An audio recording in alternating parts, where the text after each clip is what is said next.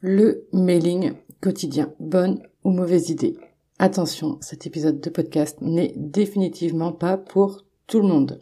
Eh bien, parce que tu vas voir, est-ce que c'est une bonne ou une mauvaise idée? Eh bien, ça dépend. Et pour cela, on va se poser quelques questions essentielles à prendre en compte. Avant de démarrer, je t'invite à télécharger gratuitement les 10 règles d'or de l'écriture persuasive. Le lien se trouve dans la bio. Alors, déjà, le mailing quotidien n'est pas pour tout le monde. Ça va dépendre de toi et de ton business model. Voici ainsi les questions auxquelles tu dois répondre. La première, c'est est-ce que tu aimes écrire tes putains de newsletters?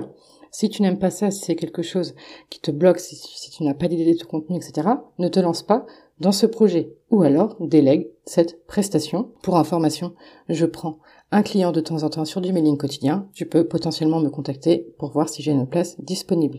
Mais définitivement, si tu n'aimes pas écrire, c'est pour toi, c'est vraiment une douleur si tu ne prends pas ton pied à rédiger tes emails ne pars pas sur du mailing quotidien. Ensuite, la deuxième question à te poser, c'est finalement, c'est pourquoi on fait du mailing quotidien? Le mailing quotidien, certes, permet de créer une relation de confiance encore plus forte, va donner un rendez-vous quotidien à ton audience, ça sera beaucoup plus facile d'ancrer cette routine, et surtout, ça permet de vendre. Donc, la question à te poser, c'est est-ce que ton business model te permet de mettre en avant plusieurs offres tous les jours en sachant que sur un mois, tu vas pouvoir mettre une ou deux offres en avant avec un prix de réduction, etc. Donc, est-ce que tu as ce qu'on appelle des produits smart, c'est-à-dire des produits qui sont minimes à un faible coût que tu vas pouvoir mettre en avant tous les mois? Est-ce que tu as un grand catalogue de formation Est-ce qu'il y a plusieurs possibilités d'accompagnement, de coaching avec toi? L'autre question à se poser, c'est est-ce que tu as déjà vendu avec ta newsletter? Est-ce que tu as déjà fait des ventes grâce à ta newsletter?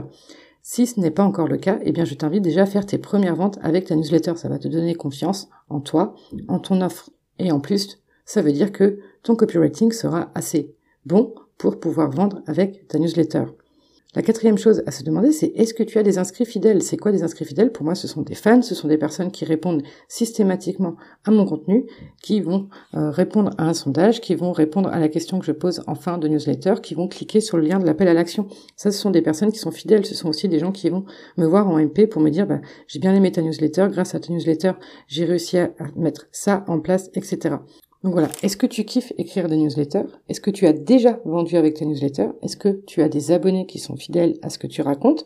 Tu peux également voir ça si ce sont toujours les mêmes personnes qui ouvrent tes newsletters, si elles sont présentes au rendez-vous à chaque fois que tu envoies tes newsletters, et quel est ton business model? Typiquement aujourd'hui, si tu n'as qu'une offre à mettre en avant, ce n'est peut-être pas le bon moment pour passer à l'email quotidien.